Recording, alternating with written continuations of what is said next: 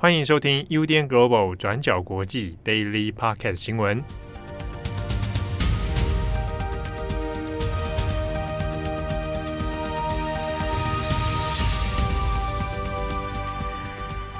Hello，大家好，欢迎收听 UDN Global 转角国际 Daily Podcast 新闻。我是编辑七号，我是编辑慧仪。今天是二零二一年五月十日，星期一。不晓得前几天大家母亲节过得如何？啊哦，很多人去聚餐，对之类的啊，或者说有的人特别会因为在节日这一天，反而跟父母吵架，这种情况常常发生。压力啦，对啊，或者说平常没有在相处在一起，没有住在一起，难得嘛，聚在一起的时候，新仇旧恨一起讲，大家好好珍惜啊！我就突然间，你刚刚这样讲，我突然间想到，我很多年没有回家过母亲节嘞。啊，对哦，对啊，那你那你母亲节这一次？就视讯，视讯嘛，哦，那也也是一种，也是一种方式啦。有啊，有有有的人会跟你，也不用特别在母亲节才来感谢母亲啊。就是如果家庭状况，基本上我们每一天都是，你知道，嗯，对，不用把那个节日特别来过，对，不用把母亲这个特别化，是不是？对对对。好，今天五月十号星期一呢，我们来讲几则国际新闻哦。第一条，我们先来看一下美国的输油管事件哦。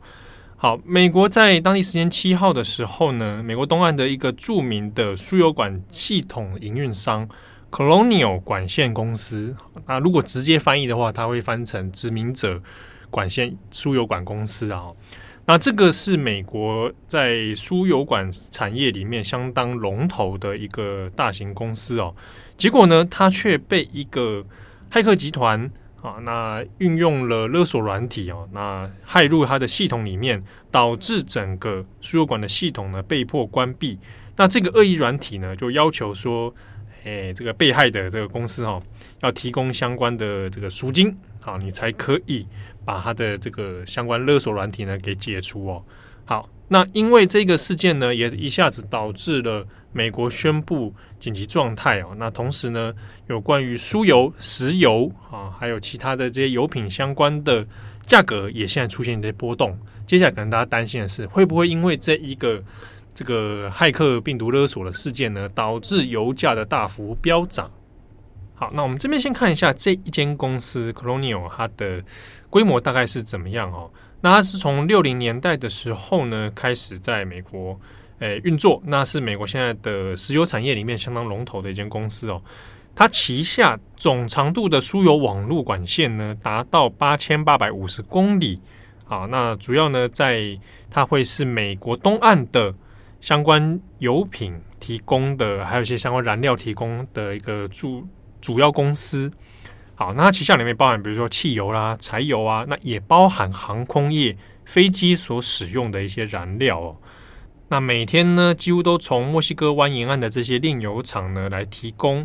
燃料哦。那送到市场的桶数大约可以达到两百五十万桶。那它主要输向的地方呢，这样子，比如说纽泽西啊，然后北卡罗来纳，然后华盛顿以及亚特兰大等等一些相关的大型机场哦，都是它提供燃料的一些管线位置哦。也因此呢，如果 Colonial 这间公司它受到油品提供的一些阻碍的时候呢，就有可能会影响后续这些产业哦，不管是交通的还是航空的，都可能会受到影响。好，所以呢，也因此，现在各大机场里面也会再监督一下现在燃料供应的状况哦。如果接下来燃料供应都有出现问题的话，哦，那因为勒索软体，因为病毒勒索软体的关系，现在系统停摆嘛。那如果万一它的状况有持续到四天以上，四天五天以上的话呢，那可能接下来的输送问题就会越来越糟糕哦。所以后续的供应状况还会再观察。不过呢，像是北卡的罗利达拉姆国际机场呢，这边是说啊、因为有些机场它现在内部其实都还有库存的燃料。好，那以罗利达拉姆的这个状况来说，目前还有十一天份的飞机燃料，所以应该还是足够。好，那目前 Colonial 它的系统关闭之后，接下来的进度状况是如何？以及这一个所谓的骇客集团的攻击到底又是怎么一回事哦？啊，根据 Colonial 官方的说法，在九号的时候，美国当地时间九号呢，目前是说已经有一些输油管网络的小型的支线哦，已经可以陆陆续续再重新恢复运作了。不过呢，主线路目前都还没有办法啊截至目前为止都还在关闭的状态。至于什么时候能够恢复运作呢？目前官方是说还不晓得，啊，还不晓得什么时候可以恢复全面的正常运作。那在还没有办法透过它的输油管线来运作的状态之下，要怎么来做这个燃料的运输呢？目前一些像路透社、美联社等等的一些消息透露呢，是像一些石油交易商，还有一些燃料的运输业者，现在想的办法是说，看可不可以就靠海运啊，用船舶的方式，把原先的要靠管线运输的燃料呢，先透过这个船运的方式哦来应急啦。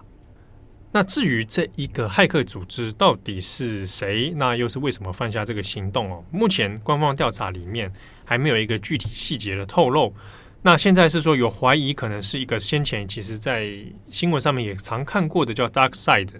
的一个骇客组织哦，那可能被列为嫌疑犯之一。好，那他是透过一些网络勒索的方式，好，那来进行攻击哦。但目前这个都还没有得到证实。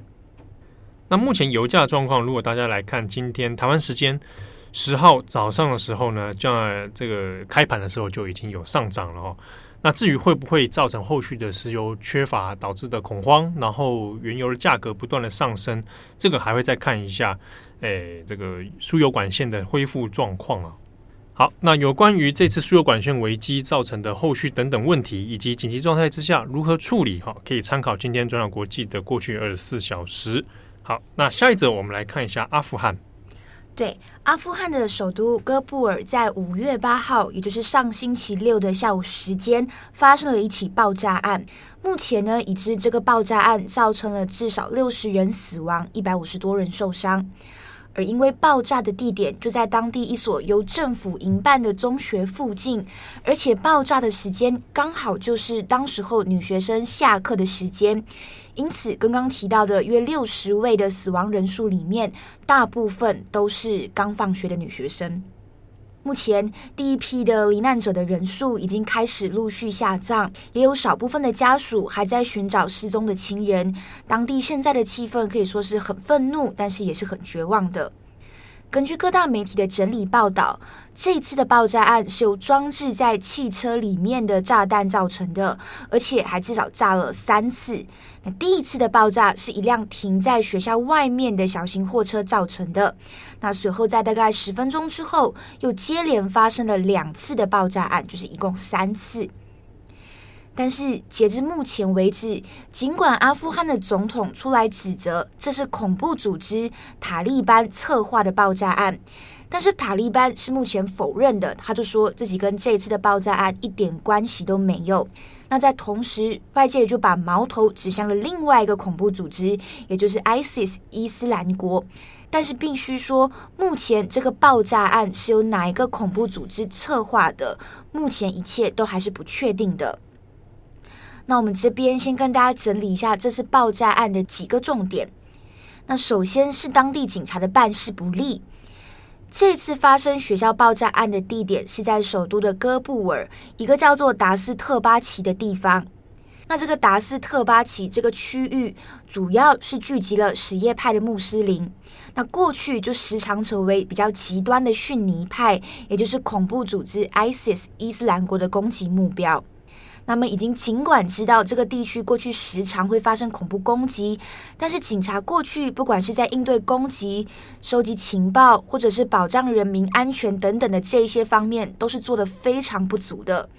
举例来说，这一次的学校爆炸案发生之后，警察是至少花了一个小时的时间才到达现场的，而且救护车也是大迟到。那么，在警察和救助人员缺席的这段时间，只能靠着现场的居民来回把受伤的人送到医院去做急救。当地人民就告诉媒体说，警察不知道到底在干什么东西。其中一辆装有炸弹的汽车已经停在事发的学校外面好几个小时了。而且更令人生气的事情是，在事发的学校附近就同时拥有两个警察总部，那但是都没有任何警察有办法事先去应对这次的爆炸案。那么再来第二点，为什么学校会一直成为恐怖组织攻击的目标？那恐怖组织是针对学校，也就是针对当地的教育的原因，也就在于说，这些恐怖组织，不管是塔利班或者是伊斯兰国，都认为教育就是西方势力的一种。那大家还记得马拉拉吗？那马拉拉虽然是巴基斯坦人，但是呢，他们受到的攻击基本上都是类似的。塔利班组织在阿富汗跟巴基斯坦都有相关的势力。那塔利班过去也就曾经在巴基斯坦发布过禁令，禁止女生上学。那同时还炸毁了当地一百多所学校。那当时候努力倡议学习跟教育的马拉拉，就成为了塔利班的攻击对象。在二零一二年放学的时候，就遭到塔利班组织枪击。那针对这一次的爆炸案件，马拉拉也是有回应并且谴责的。他就希望世界的领导人可以团结起来，来保护这些要上学的学生。但攻击学校的事件不只有塔利班在做，伊斯兰国也做了一模一样的事情。在去年二零一八年的时候，伊斯兰国的成员呢就一样攻击了阿富汗当地的教育中心，在当时候造成了七十人死亡。你一直攻击学校，其实也会对当地人造成影响，甚至也不敢去上学，是会严重影响年轻人的受教权利的。例如，在这一次的爆炸案发生之后，一位当地妇女在接受访问时就表示，她的两个孩子就恳求父母说不要把自己送到学校，同时还表示学校是会让自己送葬的地方。重点也在于说，每一次爆炸案发生的时候，这些受害者都是当地弱势或者是贫穷家庭的孩子。因为阿富汗的有钱人，他们早都把自己的孩子送到国外去念书了，所以这也是让当地人愤愤不平的原因。也一直认为，不管是弱势的家庭，或者是自己的孩子，都一直没有办法得到当地警察或者是阿富汗政府的保护。那最后一点也是，这一次的爆炸案也其实也跟美军在阿富汗的撤退是有一定关联的。针对这一次的爆炸案呢，美国的国务卿或者是欧盟其实都有发出声明来谴责这一次的爆炸案件。那美国去年就跟塔利班组织呢达成了一个和平协议，那宣布美军会在今年的时候陆续撤军，而塔利班的组织也会跟阿富汗的政府展开和平谈判。但是目前这个谈判目前是没有什么进展的，而且这个谈判涉及的对象只有塔利班组织跟阿富汗政府，并不包括一直也在发动攻击的伊斯兰国。要特别提的事情是，美军呢自从在五月一号开始陆续从阿富汗撤军之后，零星的攻击事件就不断在阿富汗当地发生。不过，这边指的攻击事件，并不是指说，呃，这些恐怖组织去袭击外国军队，而是塔利班组织不断与阿富汗政府发生冲突，然后不断的去攻击阿富汗政府。所以呢，就在拜登今年宣布美军要从阿富汗撤退之后，阿富汗当地人，尤其是女生，就非常担心自己不可以再受教育了。那今年美国的其中一份情报也有提到说，在北约跟美军撤退之后的两三年内，阿富汗很有可能又会再度落入塔利班的控制之下。所以在美军今年完全从阿富汗撤退之后，情势会如何演变？攻击事件是不是又会再持续变多？就要再观察了。好，那下面一则我们再来看耶路撒冷。啊，耶路撒冷呢，在过去一直以来是国际之间关于领土争议啊，特别是以色列和巴勒斯坦之间，呃，始终很难以化解的，包含历史上的冲突，包含领土的争议，包含信仰的一些纠结等等哦。好，那近期呢，又在耶路撒冷这边呢，发生了双方的冲突事件哦。那这是从二零一七年以来，可能算是比较近期比较严重的一次暴力事件了。那最近呢，因为刚好也是在斋戒月，所以有很多的穆斯林会在东耶路撒冷这边那进行一些祈祷啊相关的宗教活动。那在东耶路撒冷的阿克萨清真寺这里呢，还有在旧城啊这边周边呢，就近期就发生了几场暴力冲突哦。那特别是在阿克萨清真寺，原本呢晚间的时候，大家正在进行祈祷，好，那就有民众来抗议说。哎，耶路撒冷被单方面的宣告为以色列的首都，好，那这个因为都还是牵涉到过去对于耶路撒冷的认定哦，巴勒斯坦人跟以色列人都认定这是他们属于他们的领土哦。好，那在这样的抗议之下，结果演变成跟以色列警察之间的冲突事件。那以色列的警察也使用了橡胶子弹啊，拿来进行驱离。那之中呢，也有很多的巴勒斯坦的青年啊，去攻击了以色列的警察，哦，投掷石块啊等等。那根据路透社的报道，至少这个冲突之中就有三百多人受伤，那大部分是受到橡胶子弹的攻击。但是呢，在这之中也有超过三十名的是巴勒斯坦的儿童哈，那未成年人，所以事情其实让大家有一点担心。那这个冲突事件呢，其实延续以来是这一周以来呢，关于在耶路撒冷这边有一些风声说，关于屯垦区的认定问题，那以及说可能要再去驱逐其他的巴勒斯坦人。所以双方的这个气氛算是相对紧张的哦。那特别是在东耶路撒冷这边啊，还有阿克色清阿克色清真寺，本来就是在冲突区域之中啊。好，那与此同时呢，在星期天的时候是耶路撒冷以色列的耶路撒冷日哦。结果在以色列人正在上街庆祝这个所谓收复东耶路撒冷这样的活动的时候呢。以色列的军方也说：“哎，我发有发现说，在加萨走廊这边，巴勒斯坦的一些激进分子又开始在发射一些飞弹、火箭啊，而且感觉是要矛头指向以色列的，看起来感觉冲突或者紧张气氛有在升高哦。所以在这几个线索拼凑下来呢，其实外界是有点担心，是会不会在耶路撒冷这边再度爆发双方的武力冲突？那冲突会不会再一次进一步的升级哦？”好，那同时呢，在五月十三号表定时间应该是在开斋节了。那在开斋节的前后，会不会情势就更加的紧张啊？在刚好在这个时机点又比较敏感哦。那耶路撒冷的状况呢，我们也后续也可以再做观察。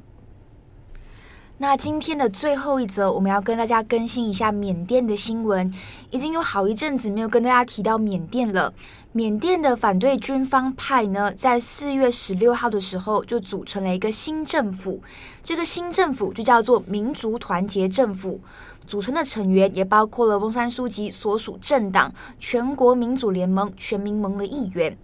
那同时，这个民族团结政府呢，就在上一周宣布自己会成立人民国防军，要来跟军政府做对抗。那根据最新的消息，缅甸军方这边呢，也就是不甘示弱的，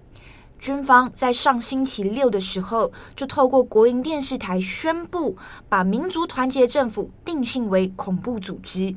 并且表示，这个民族团结政府呢，在许多地方发动恐怖袭击、投炸弹啊、放火啊、谋杀啊，而且还要摧毁政府的行政机制。我们都知道，缅甸是在二月一号的时候发生政变，那民众的抗议是陆续遭到军政府开枪镇压，随后部分的民兵武装组织也开始集结起来，一起对抗军政府。那到现在也是由民族团结政府组成了人民国防军。那后续的情势会怎么演变？会不会爆发内战？也都要还要再看接下来的情势发展。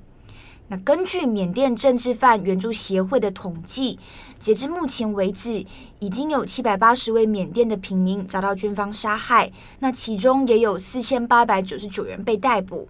而且直到现在，缅甸各地其实还是有持续在爆发反军方的游行抗议的。好的，感谢大家的收听，我是编辑七号，我是编辑惠仪，我们下次见，拜拜，拜拜。感谢你的收听。如果想知道更多资讯，请上网搜寻 UDN Global 转角国际。